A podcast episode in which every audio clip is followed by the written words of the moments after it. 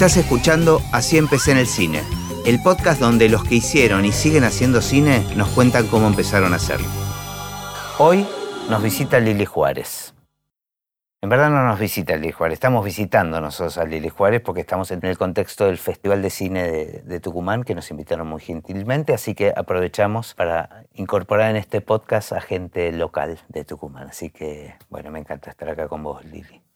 Bueno, gracias, Gustavo. Vos sabés que empezamos siempre con la misma pregunta que le hacemos a todos los invitados, que tiene que ver con cuál es tu recuerdo más remoto en relación al cine, en tu infancia. En Tucumán, en esa época había... ¿Vos, vos naciste en Tucumán? Nací en Tucumán. Uh -huh. Y estaban dos canales únicamente en blanco y negro. Y siempre a la noche, los sábados, pasaban películas. Y bueno, yo, yo soy la mayor de cinco hermanos. Y mi mamá era muy de, de ver pelis, muy del arte. Incluso ella en su momento quiso ser bailarina de ballet. Mis abuelos no la dejaron, o sea, como que ella fue como la mentora de todos nosotros, porque la mayoría somos artistas plásticos. Ah, mira, ¿los cinco? Es tres. Ah, bueno, pero es un, sí, un promedio alto. Pero sí. Y, y, muy fomentado por tu mamá. Y muy fomentado por mi mamá. Y sabes que veía películas y en ese momento eran películas romanas y el galán del momento era Víctor Maturi. Y una cosa de niño o de mezclar esa imaginación mía, porque yo lo veía como hasta como un santo, ¿viste? La cama, arriba de la cama de mi abuela estaba San Expedito. Ajá. Entonces, re loco, porque era bien latino, con esos rasgos, que hasta el día de hoy yo digo, qué loco Víctor Mature, con ese Sansón, tirando así. Y claro, y yo como que era como el héroe del momento. ¿Y los veía, las veían en familia estas películas? ¿Sabes qué? que siempre terminaba sola, porque mis hermanos se iban a dormir, mi mamá también, mi papá también, entonces yo siempre terminaba sola. Y siempre así con esas asociaciones, como te digo. Sé que yo tenía al frente de mi casa, vivía una, una amiga mía del colegio, que ellos eran evangelistas. Y a veces íbamos al colegio, a veces me llevaba mi papá, a veces el padre de ella. El padre de ella era el pastor de esa iglesia. Y yo siempre fui muy curiosa. Y ellos como que me aceptaban con mucho cariño y entraba en la biblioteca de este señor donde había unos cuadros enormes, barrocos, con unos marcos, no te puedo decir, imágenes así, de esas luchas romanas. Asociabas bueno, una cosa con la otra. Entonces yo decía, se vuelve a repetir esto, esto es arte, esto es... Claro. ¿Y tu mamá tenía que ver con las artes plásticas o simplemente era Ella, la danza? Mi, no, no, le gustaba mucho la danza y también cosía a mi mamá, que era...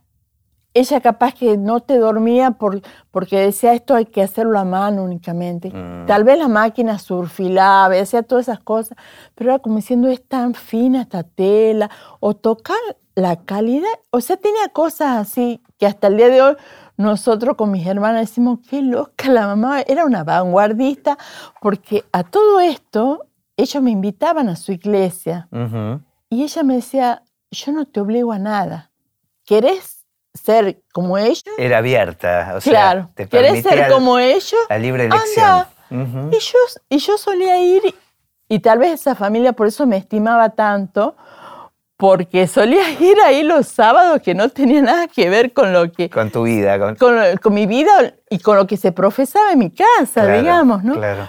Pero bueno, mi mamá era así. ¿Y tu papá tenía alguna actividad artística? Mi, o... mi papá le gustaba mucho el folclore. Y en esa época solía ir mucho de cacería él, por ejemplo. Y sabes que mi casa era como, como la casa no sé, yo decía como la casa de los locos del barrio, porque nosotros llegamos a tener quirquinchos, bolitas, en piletas con arena, llegamos a tener, eh, por darte un ejemplo, ovejas, bizcachas, cosas Te exóticas. A, a, a, los, a, los, Susana Jiménez, vivos. Vivos, vivos. Y sabes que este, como que los vecinos, los amiguitos decían, nos deja entrar al fondo, así como diciendo, vení, pasá, mira. Y mi mamá acompañaba eso. Por ¿Pero tu papá iba a cazar y los traía vivos? Lo, algunos muertos, algunos ah, vivos. Y te digo que después hicieron como una lagunita para unos patos. Ah, espectacular. O sea, había una sensibilidad ahí en, una, en una esa familia. locura, porque las charatas, por ejemplo, que mi papá decía que eran unas aves re feas, Ajá. caminaban por los patios de mi casa y yo, y no- yo me acostumbré a eso. Nos acostumbramos a eso. Pero con la actividad artística tu papá no tenía mucho vínculo. No tenía mucho vínculo. Ella era como, suponte, llegó un momento que empezás este, a crecer y ella dijo, acá no se ve más tele. Acá a la tarde se estudia guitarra, danza, títere, inglés, como diciendo alguna actividad, pero este... Y empezamos a ir a la escuela de títeres y empezamos a manejar títeres. Había una escuela de títeres acá en Tucumán. Acá, un- una escuela hermosa que todavía está, tiene muchos años y es este, muy completa la escuela. Y capaz que hacía poquito que le habían fundado a la escuela. El mundo títeres es muy. tiene mucha profundidad, ¿no? Es como que es muy abarcativo de la actividad artística. Sí. Más de lo que Sí. uno en un principio pudiese sospechar, ¿no? Claro, y fíjate que los docentes que en ese momento estaban, eh, te ponían así como vasos con témperas que vos usé y te decían, si quieres pintarlo al cielo rosa, Mm, pintarlo verde, pintar, o sea, era muy este, también creativo. claro. Entonces yo estaba en todo ese ambiente, más mi mamá que acompañaba mucho. Claro, como muy libre, ¿no? o sea, un, muy un- libre. un estímulo hacia lo creativo, pero con libertad. Claro, imagínate cuando mm, yo sola nomás digo, cuando ve- veía la marcha, su ponte español, yo decía, ¿sabes quién hubiese estado ahí? Blanquita. Veíamos, por ejemplo, la ley del aborto, ¿sabes quién hubiese estado ahí? Blanquita, porque ella Blanquita es tu mamá. era mi mamá. Ajá. Y era, ¿sabes que ella, mi mamá, era este, muy del chiste, ¿no? De contarte un chiste. Y yo tengo ese recuerdo de la infancia. Viste que antes, vos decías, llegaba a una fiesta y estaban unos tablones así en L o en U, y vos llegabas, o distintas mesas circulares, y yo llegábamos a un salón y yo veía que decía, acá, acá, vení, sentate acá, no, vení con nosotros. O sea, como que llegaba, digamos, la estrella que toda la noche lo iba a animar, lo iba a... Ah, Así tenía era esa personalidad. Esa personalidad tenía mi Ah, mamá. Mira. ¿Y ella hacía alguna actividad? O sea, la danza, ella quería hacer, eh, dedicarse que- a la danza, pero no la dejaron. No la dejaron, pero las actividades como de una ama de casa, tejido, bordado, claro, enfocado a lo artístico. todo. Salía, suponte, se en un curso de forrar cajas con cinta. ¿Quién iba ella? Mi abuela renegaba porque decía, ay, lo dejan un montón de tiempo solo a los chicos. Son grandes, mamá, son grandes. Si bien yo a veces era como el rol de mamá, que ¿Vos yo a sos la veces- mayor? Yo soy la mayor, Ah. porque ella decía, no abras a nadie, pone pasador, ya vengo, voy a hacer este curso que había. Te metían. Ella, ¿no? Ah, ella, ella lo hacía A veces también nos llevaba a nosotras, Claro. porque imagínate que éramos tres mujeres y dos varones, también nos solíamos acompañar a ella, pero Ajá.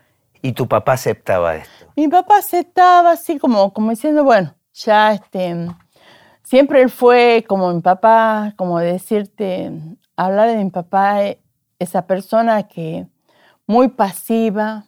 Yo siempre me acuerdo que suponte que vos te- tengas un aplazo en la libreta y cuando él me llevaba al colegio yo hacía teatro, decía, firmame, me olvidé de, de que la mamá me firme. Y mi papá firmaba, pero yo ya sabía por qué lo hacía. Claro, claro. no, eh, porque no había reto ahí, digamos. Claro, ahí no había nada, ahí como que firmaba o, o decía, ah, bueno, ya vas a mejorar. ¿Qué actividad? O sea, porque estamos hablando del mundo del cine, ¿no? O Sí, sea, sí, íbamos mucho al cine, porque como te digo, ella era así.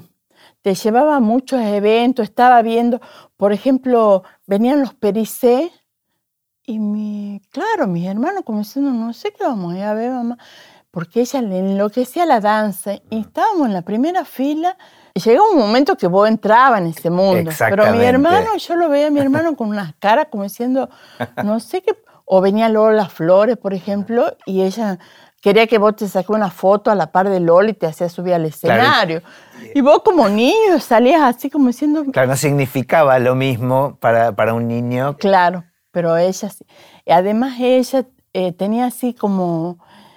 Yo hasta el día de hoy recuerdo, por ejemplo, el 9 de julio acá, que es una fecha como que, viste, yo ayer hablaba con los del jurado como diciendo, Bueno, tenemos la casita de Tucumán, como le dicen la mayoría, y como si no tuviésemos la casita, ¿quién vendría a Tucumán? Digo yo a veces, me pregunto. Y mm, ese día era como una Navidad en mi casa. ¿Sabes que ella no.? Yo tengo ese recuerdo de haber estrenado unos zapatos de charol en color caramelo con mi hermana iguales y ella te hacía unos vestidos y hasta el día de hoy recuerdo un vestido que me hizo con una corbata. O sea, imagínate una nena de 12 años con corbata, pero era un vestido bello con una corbatita y con un zapatito de charol, porque íbamos a ver el desfile como diciendo, es una fiesta, se estrena, se va con guante, era una cosa que hasta ahora este, me quedó así a mí, mejor que una Navidad más o menos. Claro, claro, genial. ¿Y tienes recuerdo de películas eh, de, en el cine? De películas. ¿O sensaciones en el cine? En la sala sí, viste que cuando, por ejemplo, Tiburón, que fue una locura acá, bueno, a mí, lo que yo también siempre recuerdo que la vi tres veces a fiebre sábado por la noche, por, e, por darte un ejemplo, un poco porque estaba en la adolescencia, era esa locura, ver esos botamangas anchas.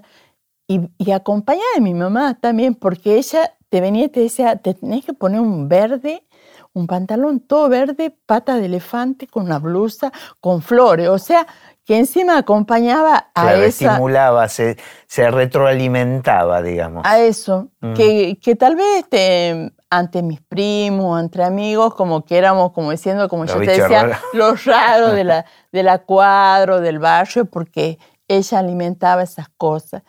Y, ¿Y ya en la adolescencia habías empezado teatro?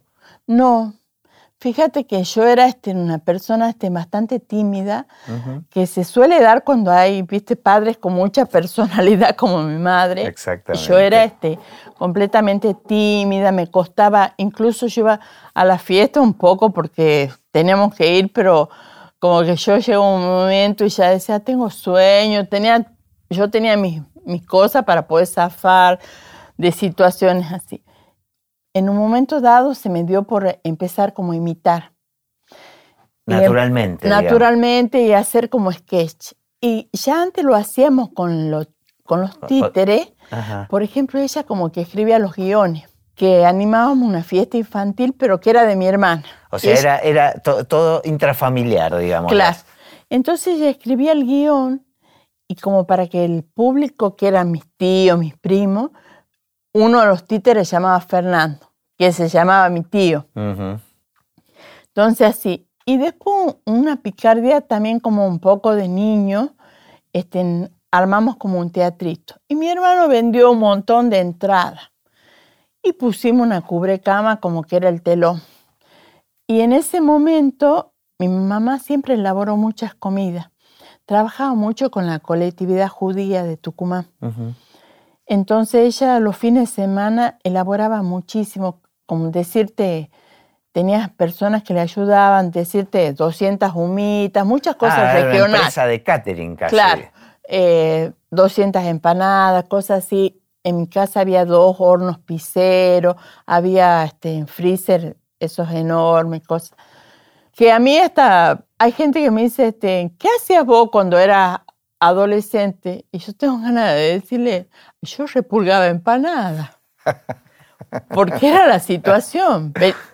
Que al principio me molestaba un poco, pero después era, tan placentero trabajar con esa masa. Y estoy pensando que, o sea, no me extraña esta mamá que estás describiendo, que le guste mucho cocinar también, ¿no? Sí.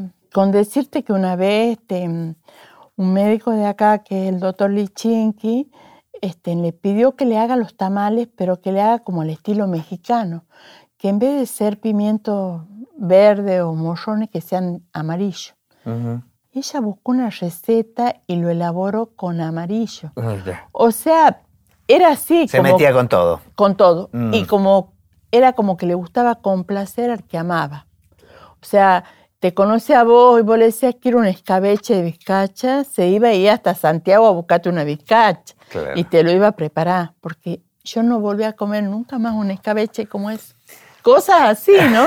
bueno, y me estabas contando que empezaste, digamos, hacían esas obras de teatro con guiones de tu mamá. Y, yo no me animaba a salir, ah, no. me animaba a salir. Y ella agarró un oflador. Pero vos sí te animabas entre la familia, digamos. Entre la familia, pero, pero ya... cuando había invitados... Cuando yo corrí la cubreca, y vi que estaba todo el barrio, dije, no, no salgo ni loca.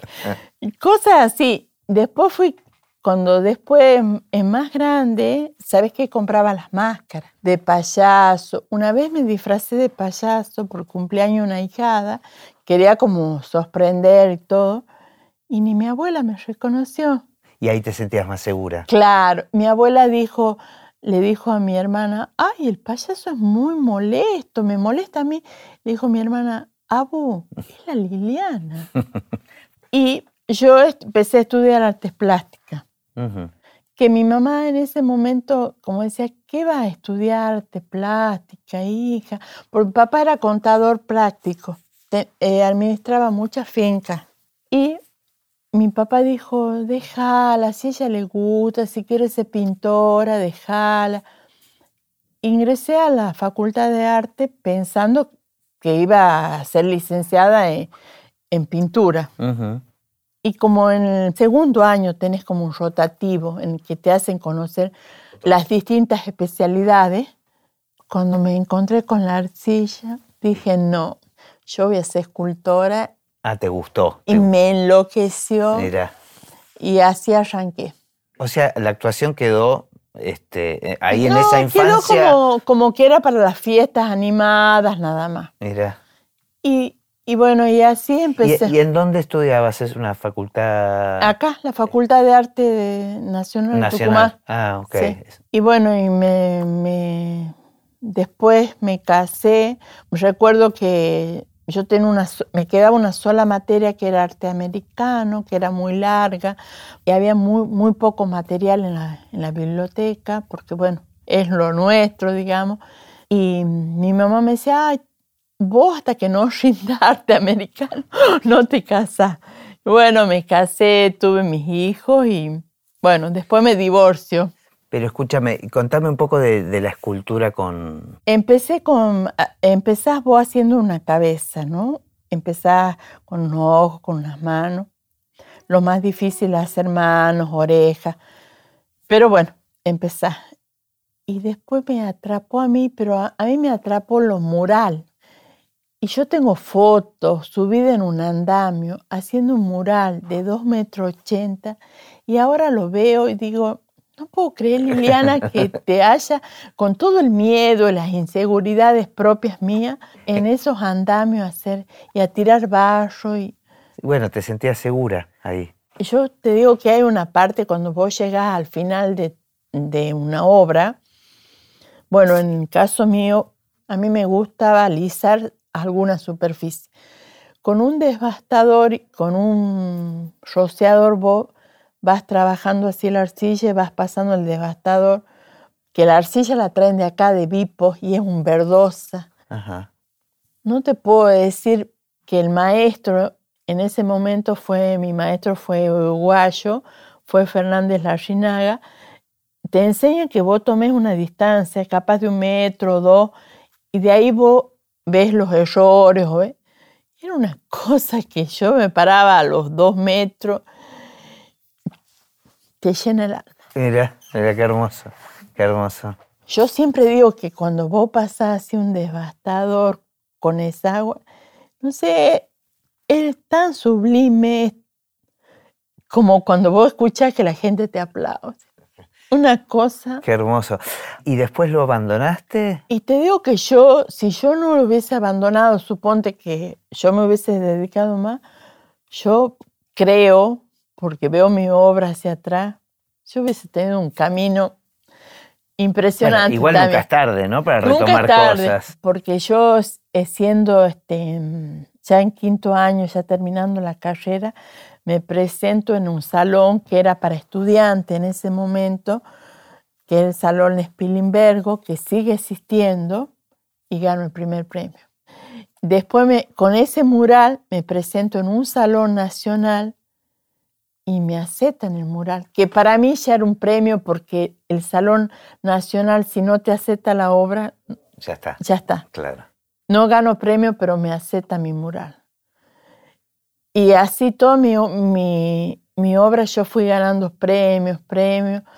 Y después que yo hago la arcilla, hago el molde en yeso y hago el vaciado en granito ese material a mí me atrapó y hasta el día de hoy, si yo tendría que volver a hacer una obra, hago el vaciado en granito.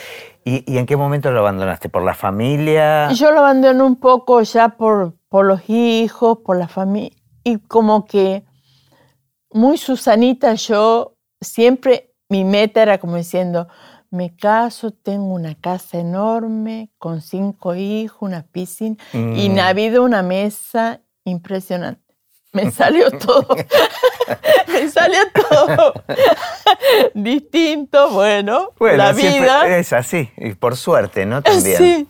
Y como que nació otra mujer, ¿no? Te digo que después de eso nació otra mujer. ¿Llegaste a poder vender tu obra o vivir? Sabes que mi, mi, mural me lo quería comprar a mí un, un hotel en ese momento. Pero ofrecía muy poco. Después yo en el momento me arrepentí porque digo, lo hubiese visto aunque sea en el hotel. Y después vendí unas obras que están en la actualidad en un cementerio de acá que está en Yerba Buena. Mira. Yo me iba más hacia lo más grande, hacia lo monumental. Me, me atrapaba esa, como diciendo, esa, esa dimensión no me quedaba con esa cabeza normal, no, a mí me gustaba hacer una cabeza de un metro y medio. Y tomar esos dos metros de distancia. y te digo que mm, hace poco, paralelamente con el cine, largan un, sábado que vos podías ir a hacer talleres los sábados.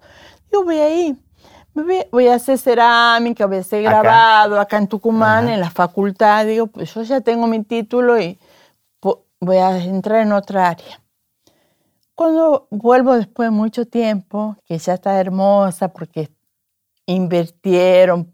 Creció. Creció. Claro. Digo, voy a, voy a pasar cerámica a ver, primero un poco, a ver qué me, qué me atrapa más. Pero para pasar cerámica tenía que pasar por escultura, por el taller. Cuando voy entrando al taller, no te puedo decir. Te, invade la emoción de nuevo. Me invade. Es como verlo a mi maestro, ver a mi. Encima mi maestro era muy machista y, y todas éramos mujeres casi. Claro. Y él como que decía, no te vas a caer, nena, de ahí arriba. Tené cuidado, hija, vení. Él quería, él subía al andamio a terminar rápido porque tenía ese miedo, ¿no? Genial. Y, y voy pasando para entrar a cerámica y en ese momento dije, no, este es mi lugar. Bueno, pero evidentemente con la emoción que lo contás, este, evidentemente tenés que volver. En algún momento tenés que volver a eso. Y ahí, y ahí me puse a hacer cosas pequeñas y mi, mi compañera de en ese momento era la jefa del taller ya. Y había unas maderas grandes. Digo, ¿qué opinás, Claudia, si yo hago un mural acá? Porque eso me, me dice ella, usala, yo te autorizo. Porque cuando uno es estudiante tenés que comprarte la madera y llevarla. Claro. Yo te autorizo como jefa, te autorizo. Y no me puse límite yo en ese mural. Me salió un mural de, de 3 metros por 2, que está en la facultad, que lo quiero vender o lo quiero que más que nada me gustaría que esté en una plaza, en un lugar público, con la idea, qué sé yo, de que algún día si tengo un nieto, eh, viejita, decirle, mira, esto hizo la abuela. Pero, la facultad está expuesto. No, está ah, al ah, costado. Ah, ok. Está al costado, sí. Bueno, ¿y cómo aparece el teatro? Y bueno, te digo que el teatro aparece, me divorcio en un momento dado este, empiezo, me deprimo mucho, porque bueno, esta Susanita vio que no le salió, no tenía la casa con piscina, y empiezo como de cero. Y este, empiezo a bajar bastante peso. Empiezo a hacer terapia con una persona que hasta el día de hoy este, me gusta nombrarla porque yo digo que esa persona como que me descubrió que era un psiquiatra, que es el doctor Marangoni, que es tucumano, que en el momento no ejerce ya.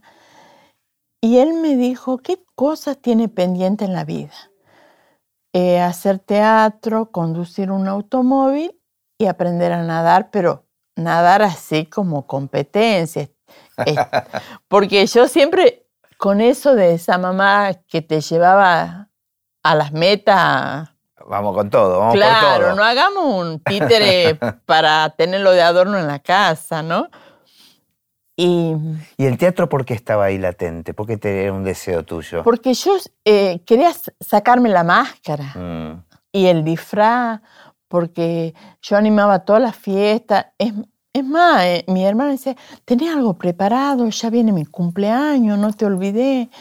O sea, en lo familiar la actuación estaba. Claro, o estaban como diciendo, eh, yo a veces decía, no, no tengo nada, y después ya lo iba involucrando a mis hijos, mm. más que nada a mi hija.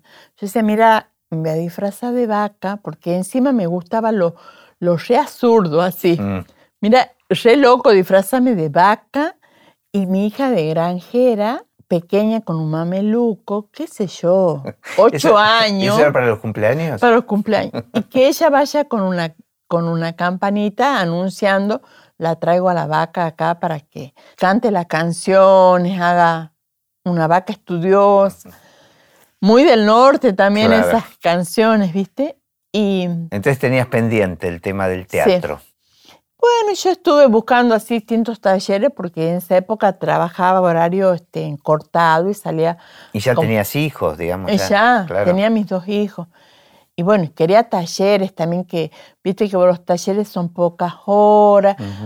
Si quieres, paga la cuota y si quieres no vas. Claro, claro, claro. es como el gimnasio. Claro. y, y yo no encontraba y este médico me dijo, ¿por qué no va a tal lado, al otro? Que era como que a veces hasta me molestaba la, la charla de terapia porque él se reía demasiado. y yo decía, al final este señor me quiere ayudar o, no. O, está disfrutando de mi show. Porque antes, antes de Hugo, que me molestaba, porque yo empezaba un diálogo y la gente se empezaba a reír y me molestaba. Y yo después pude, con el tiempo, no me molesta. Y entender, claro, y entender, ese lenguaje. Que, que está en mí, ¿no? Que yo tengo eso que a veces sin querer te hago reír. Ajá o hago una broma que ni la pienso y... Pero es interesante eso, ¿no? Que los demás tengan un registro de, un mensaje que tal vez no es el mismo que uno mandó. Claro, esa cosa así que muy natural que me... Que, por ejemplo, Bobby me sabía decir, hicimos una obra de teatro con, con Toscano, como vos lo conocés, y con Ezequiel Raduki, los dos, y también estaba Daniel Elí, eran los tres que dirigían que se llamaba La verdadera historia de Antonio, una obra de... Es Antoine, se llama la obra, nada más que ellos le cambiaron Y él, él me decía, Agustín, no busque el chiste, Lili, por favor, no busque el chiste, porque era de mucha improvisación. Claro. Se no busque y tampoco, este, eh, supóngase en el momento, justo murió, me acuerdo, este, Mike Yasso, Ajá. Y yo sé de una chica de síndrome de Down. Y él, justo ese día, me dice, él no va a querer hablar de nada, ni de partido, ni de Boca. Hoy ganó Boca y usted sale, porque... Era coyuntural, digamos. Claro, estaba permitido que vos podías agregar cositas, pero como diciendo no del momento. Como él estaba en la iluminación con mi compañero que es negro Prina, estábamos en escena, dice, le vamos a hacer una broma a Bobby. Y dice, ¿sabes que la Lili se largó a bailar ahí igual que... Que Michael Jackson. Sí, y dice yo sabía, yo sabía que esta mujer se iba a poner... le digo, no, le digo, pero sí, este, soy payasa, pero te voy a respetar en el escenario. Bueno, y, entonces estábamos con el tema de la terapia y te metiste a estudiar teatro en, distintos talleres. sí, fue a distintos talleres. Y, te digo que mi hermano, que también es artista plástico, que es el más chico, él me dice, ¿por qué no vas a la facultad directamente? Porque vos ya tenés aprobada, estética ya la tenés aprobada, historia tenés aprobada. Para estudiar actuación. Para estudiar actuación. Y, te, y haces más que nada las prácticas. Porque yo le decía, arranca una carrera con dos niños que iban al, Recién estaban por terminar la primaria. Claro. Pero vos estabas cómoda actuando, ya descubriste que era un lugar... Pero nunca profesional, ¿no? No, pero, pero digamos, en estos cursos que hacías o en estas escuelas, sí, me sentía bien, mm. me gustaba, incluso ya tenía mis amigos que, que algunos ya eran... Eh, había una diferencia de edad y muchos ya iban a la facultad. claro. me, me decía, vos no necesitas ir a la facultad, qué sé yo. Y bueno, yendo a facultad, estén en tercer año, me convoco un grupo para ya trabajar una obra de Urda Pilleta, que era Suspiro Crudo Fosforescente, y de ahí hasta el día de hoy nunca paré. No paraste. Con el teatro. Con el teatro. Y em, ese año ganamos la fiesta provincial con ese grupo. ¿Y siempre acá, en Tucumán? En Tucumán. El segundo año hago otra obra, volvemos a ganar la fiesta provincial. Y el tercer año ahí es donde me convoca este, Agustín y Ezequiel, que hacemos la verdadera historia de Antonio y también ganamos la fiesta provincial y además ganó mejor actriz en Tucumán. Y después a los dos años hacemos los dueños. O sea, claro. todo fue así. Enganchó. O sea, con la misma gente que hacías teatro, terminaste haciendo su, la primera película que hicieron ellos, como directores. Claro, ellos los dueños, era una obra también de teatro, y justo sale un concurso del Inca, y ahí la mandan el guion, quedan, y ahí se dio. ¿Y qué sentiste con el cine? Porque es otro lenguaje. Es otro lenguaje. Sabes que con el cine en Los Dueños había una escena en que estaba Rosario Blefari, Cintia Avellaneda y yo que hacía de, la, de la esposa del capatá, que ella llegaba, una de Buenos Aires, que llegaban ahí.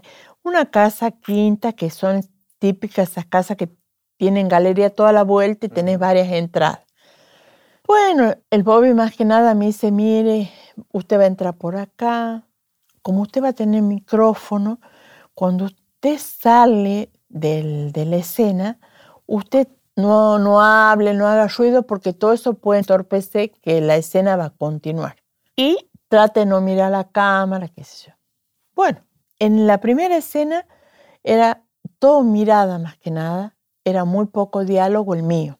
Era más diálogo de ellas dos que eran, la historia eran que eran dos hermanas que se reencontraban porque hay en la finca que era Familiar. Familiar, de mucho dinero. Yo era la empleada de muchos años también.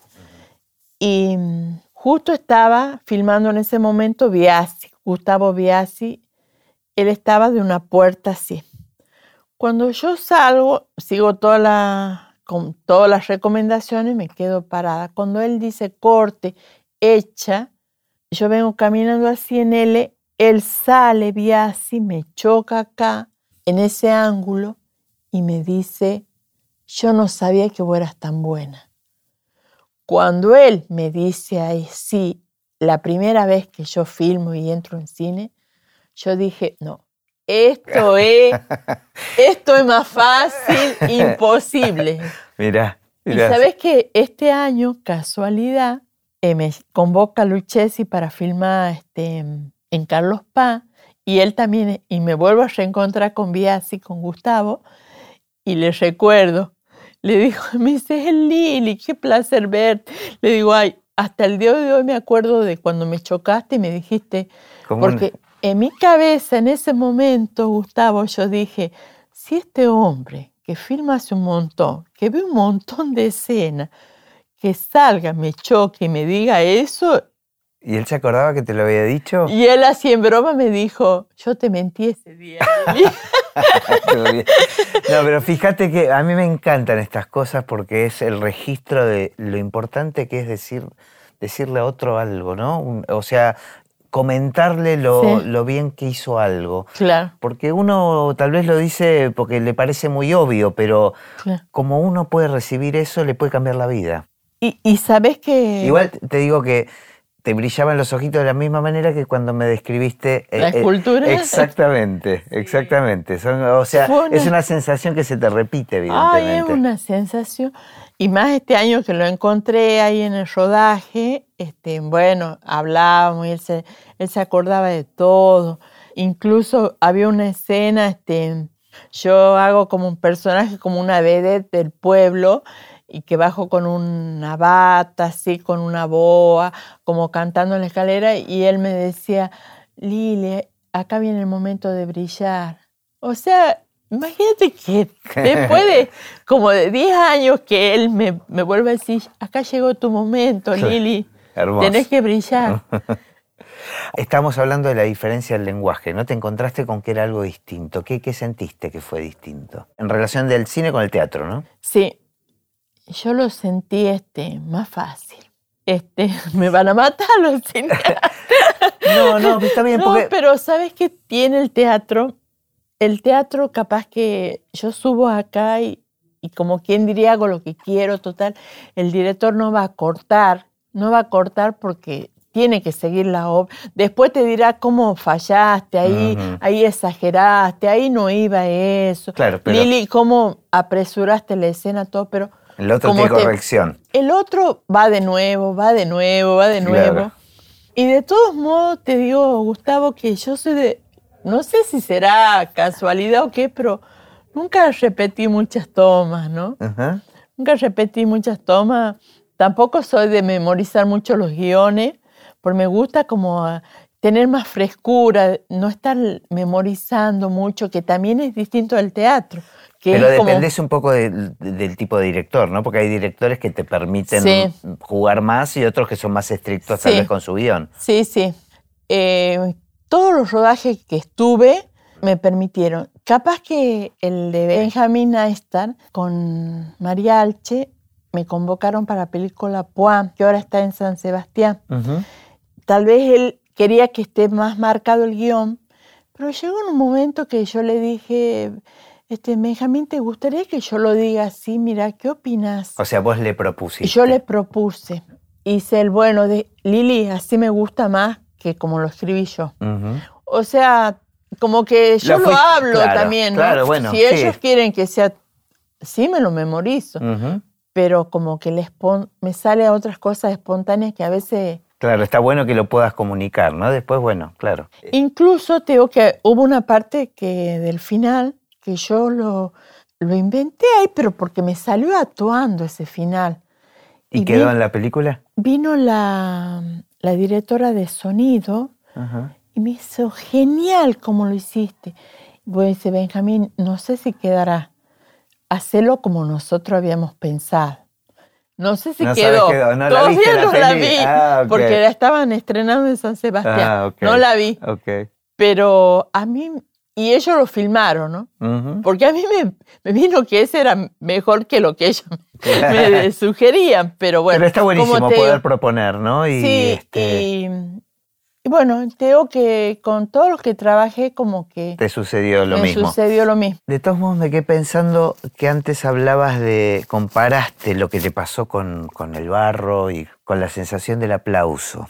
Y es algo que no está en el cine, ¿no? No, no. O sea, comparado con, el trabajo en el teatro.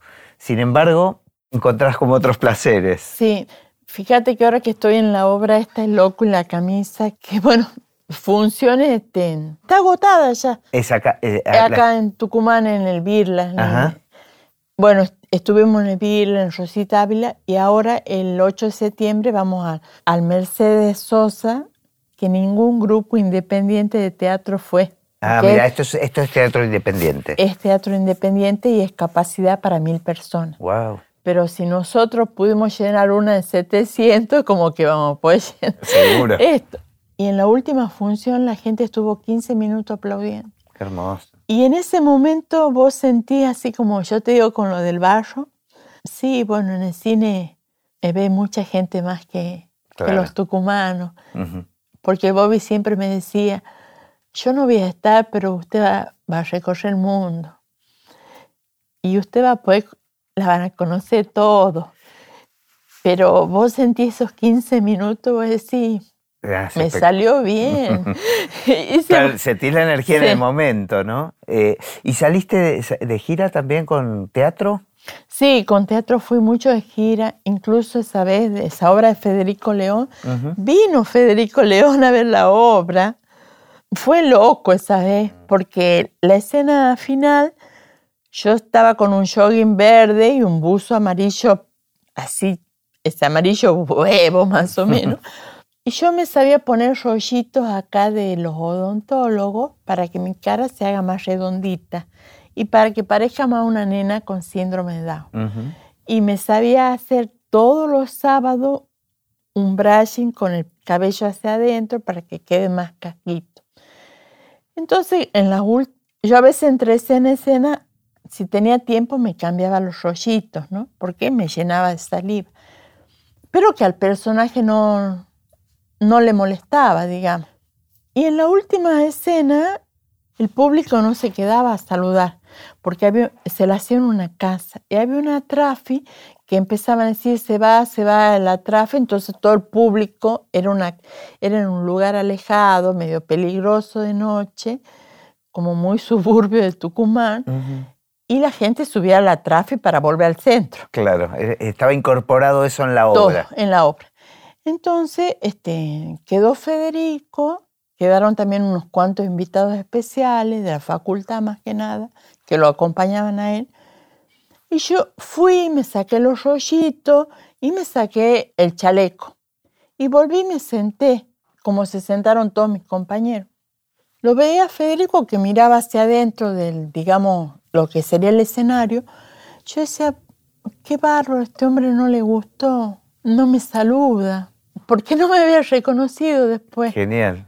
¿Te gusta construir mucho los personajes? ¿Los Ah. pensás mucho antes? Sí, yo cuando empecé con este personaje, que ya me sentía como que ya mi vida era el teatro, porque antes de ello yo ya había estado en dos obras, que había ido a, a Jujuy, a Salta, habíamos ido a Córdoba, habíamos hecho gira, pero ya con esta, que era el tercer grupo, que yo ya conocía otra estética y otra cosa, me sentía ya como más profesional, digamos.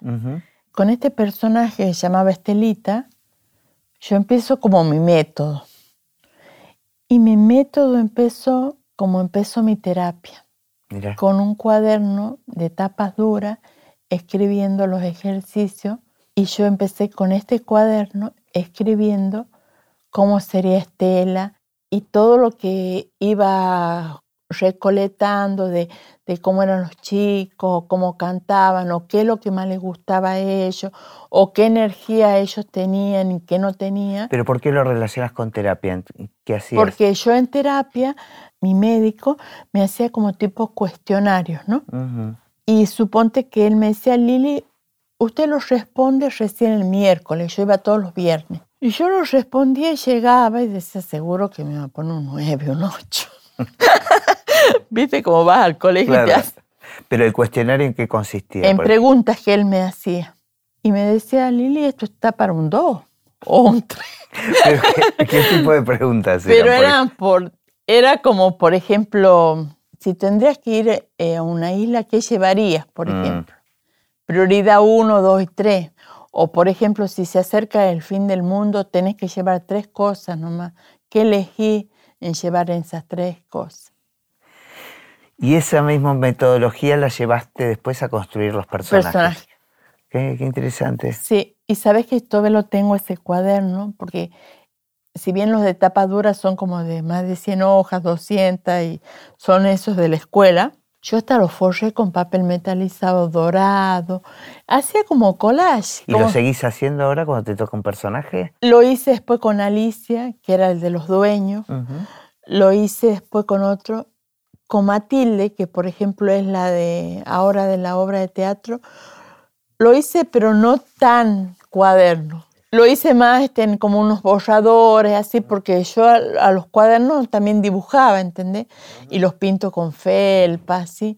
Suponte que una tontera, así, por ejemplo, pegar unas medias que fue la primera media que usó Estelita en la obra. Ah, espectacular. Bueno, pero me gusta porque estás como uniendo este, las artes plásticas Sí, todo es una unión. No, claro, cuando miras para atrás decís, ah, ahora entiendo todo, ¿no? Todo fue, fue sirviendo, me encanta.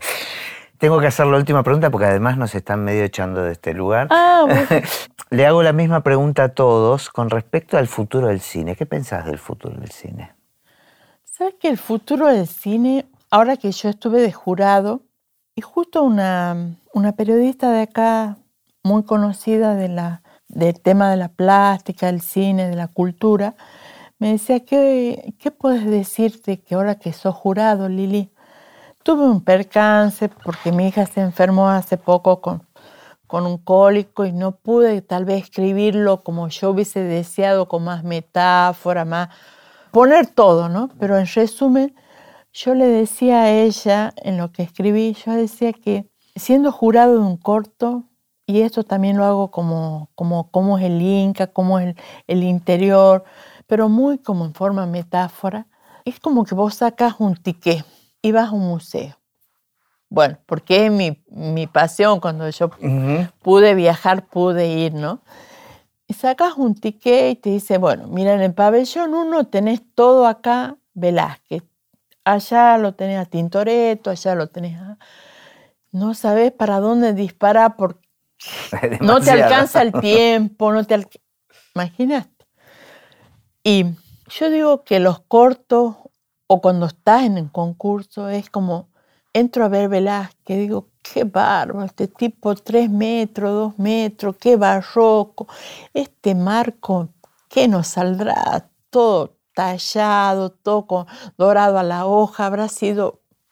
Pero bueno, no nos olvidemos que Velázquez lo tenía reinado. Claro. Que Velázquez producía, que Velázquez no hacía sus propios óleos, no hacía sus propios pinceles. No, ahí está. Asombroso, no hablo de su obra mal, al contrario, pero tuvo esto. Me voy al pabellón de Tintoretto, me enloquece la luz, la sombra, los escorzos, pero él sí hacía sus propios pinceles, él molía sus pimentos porque no tenía el reinado atrás. Bueno, pero también tuvo la creación, también triunfó. Salgo, tomo aire, veo otro verde, veo esos jardines, veo ese Vaticano, veo... Dios mío, digo, pero yo soy tucumana y acá están las yungas. Si ellos vieran lo que es mi Tucumán, también quedarían locos.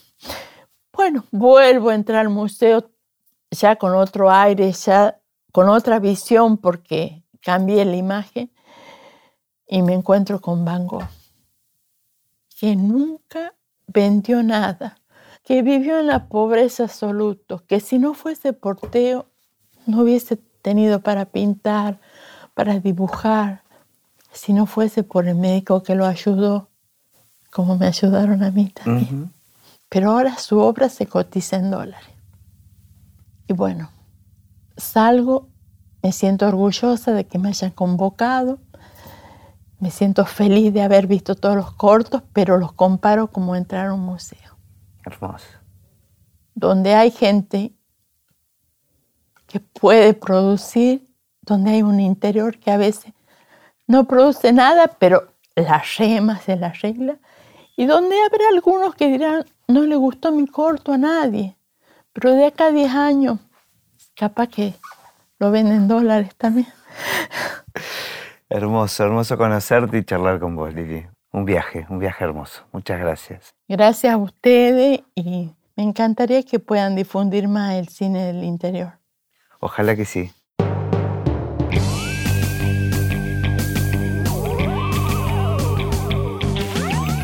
Y así terminó esta conversación de Así empecé en el cine. Mi nombre es Gustavo Pomeranek y espero que la hayan disfrutado al menos un poco de todo lo que disfruté yo.